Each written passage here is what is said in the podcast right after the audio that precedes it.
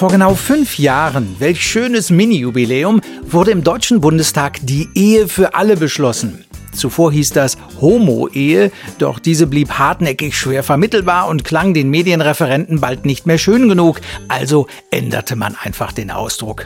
Gustave Le Bon lässt grüßen. Wie kam die Errungenschaft der Homo-Ehe eigentlich bei der klassischen SPD-Klientel an? Stahlkocker von Rheinhausen! Schwule dürfen jetzt heiraten. Liebe SPD, Götz George kam damals nach Rheinhausen, um sich solidarisch zu zeigen. Schimanski, nicht die Village People. Film ab.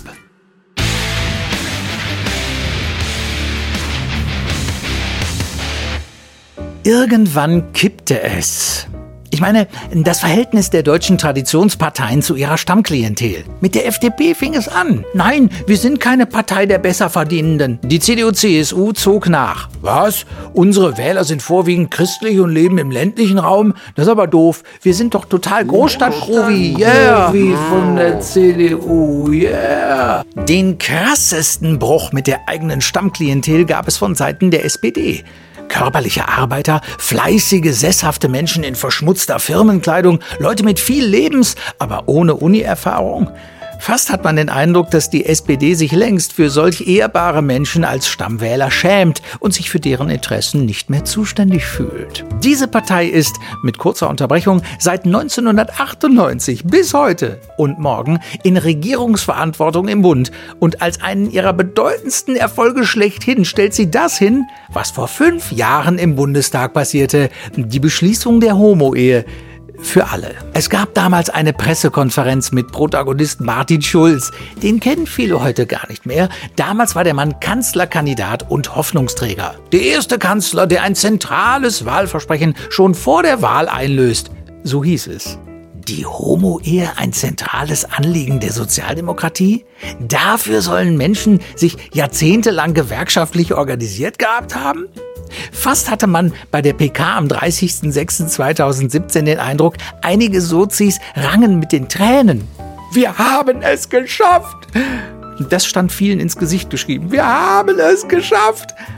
Ich habe mich damals schon gefragt, wie kam die Errungenschaft der Homo-Ehe eigentlich bei der klassischen SPD-Klientel an? Beim Schraubendreher in Wolfsburg? Ist er anschließend besser gelaunt zur Nachtschicht ins VW-Werk gefahren? Lasst uns mal ein paar Jährchen zurückdenken. Ruhrgebiet, 80er Jahre, Arbeitskampf bei ThyssenKrupp. Ich war damals ganz nah dran.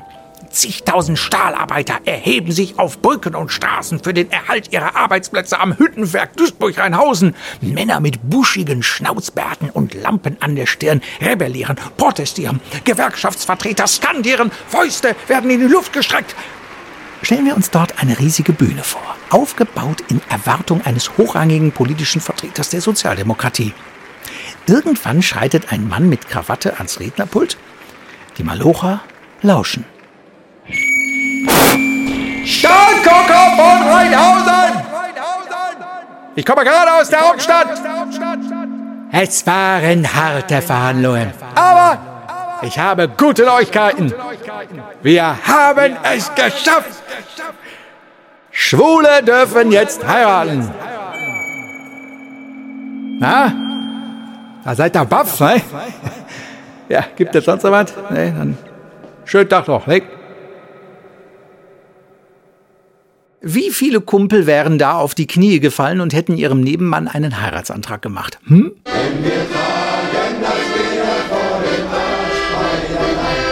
Liebe SPD, Götz George kam damals nach Rheinhausen, um sich solidarisch zu zeigen. Schimanski, nicht die Village People.